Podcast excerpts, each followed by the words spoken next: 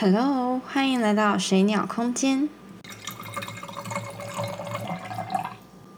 当副总丢了一个渣男靠近你，这篇呢讲一个轻松一点的故事，但是是真实发生在我身上的故事哦。事情是这样子的，我某一份工作的副总，她是一个女生。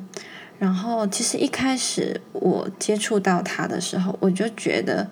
他有一点怪，因为他常常会在我面前，然后讲别的主管的坏话，或者是，嗯，就是明摆着要排挤他、孤立他。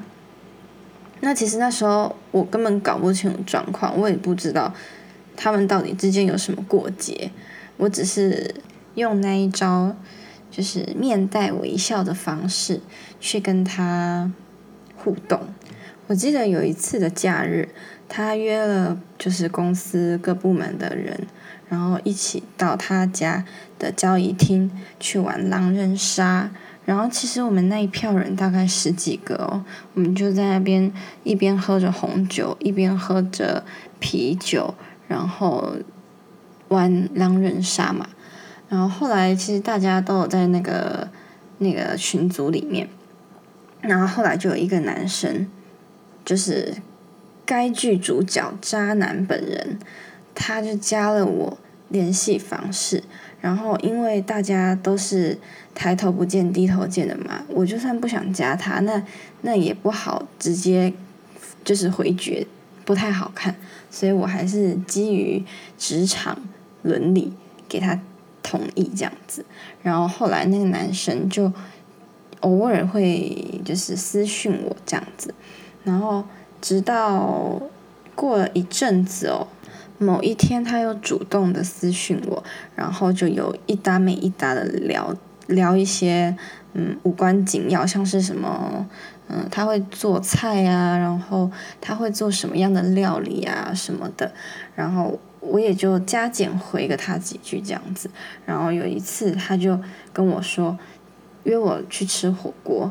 然后我跟他讲说不好吧，现在疫情比较严重的时刻，我们还是减少出外用餐的次数。然后他就回说，没关系啊，可以来我家煮啊。然后我就跟他讲说不好吧，不方便。然后他就跟我讲，他就回我说不会不方便啊，来我家煮火锅没什么吧，他室友也在这样子。然后我就跟他讲说，没关系，改天再约，不急，来日方长。然后他就回，呵呵，随便你。然后我其实是超不爽的，我想说，我真的超讨厌一个男生跟我呵呵的。其实我没有对他有太多的了解，而且我也不想了解他。然后是后来他的那个室友跟我反而比较好，因为我觉得比较。没有心机，然后为人比较直率一点。然后后来那个他那个室友就跟我讲说，那个渣男啊真的很恶心。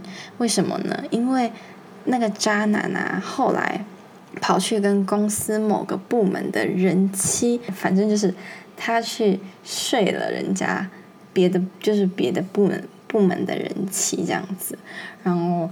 后来又沉寂了一段时间，大概一两个月之后，他那个室友又跟我再次回报了一件事情，就是说，哎，那个渣男啊，把人家人妻睡到怀孕了这样子，然后人家去堕了胎，我整简直惊呆了。我想说，妈呀，这男的也太浮夸了吧，完全尺度没下限哎。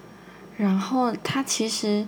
曾经跟我室友玩过一招阴险的恶烂招数，是这样子的。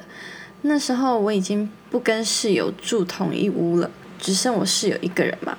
然后他有一次就去私讯我室友，跟他讲说：“你那个房子啊，嗯，都会出一点问题。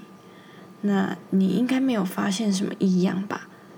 然后我室友当然吓死了，一个小女生哎，然后他就说：“到底是什么事情啊？你赶快跟我讲啊，不要这样子，好像在吊我胃口一样。”然后那个渣男就跟他讲说：“嗯，就啊，我还是不要跟你讲好了啦。”然后那个女生就跟他讲说：“你快点跟我讲啊，你这样子我根本不敢睡觉啊。”然后那个渣男就跟他回复说：“不然这样子，明天我下班之后去你家帮你看看，看有没有事情。”然后我室友觉得很怪，所以他就把这个对话全部截图发给我看。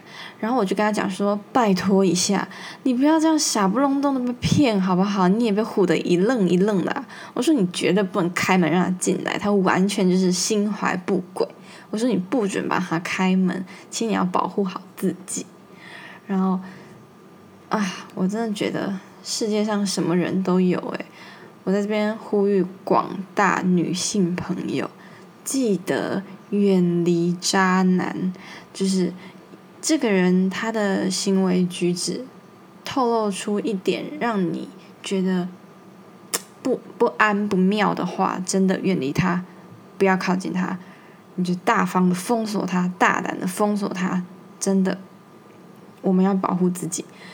然后，其实我会想分享这个。